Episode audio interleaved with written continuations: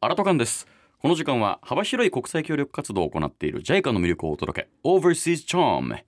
JICA 海外協力隊として海外で活躍されていた経験者の方をお招きしてその国での生活とかあとボランティア内容などお話を伺っています今日は2013年からサロモン諸島で活動されていた浅井恵美子さんが来てくれてますよろしくお願いしますお願いします。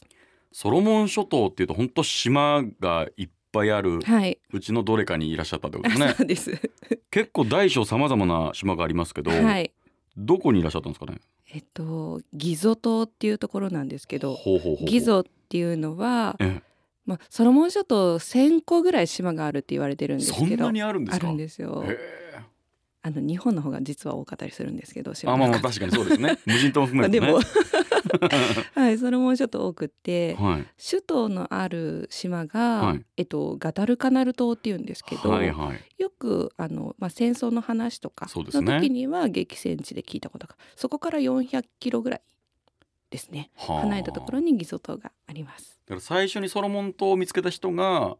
ガダルカナルでその先見つけてこれはソロモンの宝だって 言ってソロモン諸島になったっていうねそんな背景がねなんか説がありますよね そういうねでギゾ島今ね、はい地図で見てるんですけど、はいすごく小さな島ですねそうですね小さい島ですね。はあこ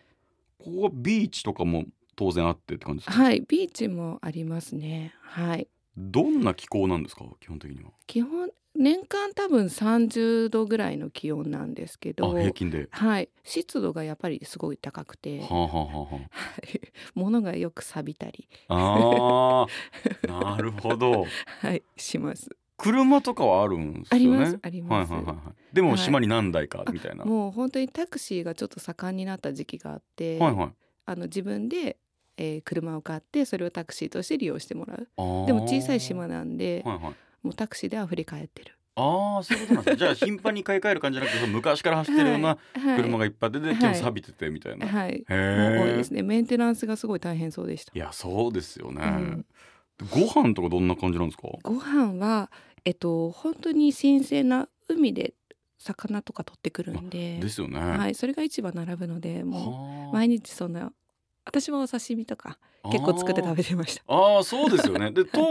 もちろんその現地の方はお刺身とか食べないですもんね食べないですね生食の文化はあんまないみたいです食べさせましたは食べさせてましたけどいちょっとうんっていう人もい ましたあやっぱちょっと違うかなみたい なこれソロモン諸島に派遣されたということなんですけど、はい派遣先ってどうやって決まるんですか派遣先はですね、はいもともと JICA 応募した時に、えー要請が、まあ、JICA の方からよ要請書っていうのがいっぱいあるんですけど、はいその中から3つ希望を出せるほうほうほうっていう感じでした。はでい、こことこことここであそうですねその中要にソロ請モン内容を見て、ははいいはいなんかウガンダとかマレーシアとかいろいろある中で、まああ、ーソロモン諸島を第一希望に、はい、しました。この養成型ってことはこういう活動してねみたいなことだと思うんですけどあそうです現地ではどういった活動をされてたんでしょう現地ではあの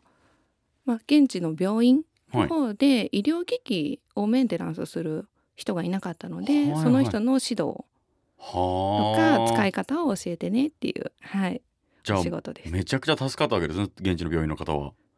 そう思いたいですけいやどだってメンテナンスしてくれる人がいないと、 はいそうなんですよね使い物にならないみたいなものもあるわけじゃないですか。はいいやーためになってますよね。でそうこれ願います協はい力隊にそもそもこう、興味を持ったきっかけって何だったんですか。えっと、協力隊は私専門学校を卒業してるんですけど、ええまあ、在学中にその時の先生がなんか、まあ、途上国の写真を見せてくれて、はいその時にあ世界ってこんなところあるんだっていうのがすごい胸にぐさっときて将来なんかこの人たちのためにできることあるかなって思い始めたところなるほどです。ね。で卒業してまあ働き始めて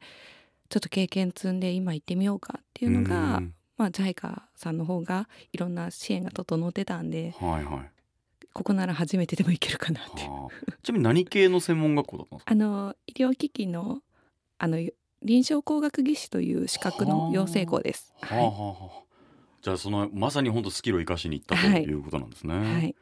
やっぱりこう現地に足を運んだからこそその先生当時先生が見せてくれたみたいな、うんその写真のような感覚で知ることができたみたいなソロモンの文化とかってありました、文化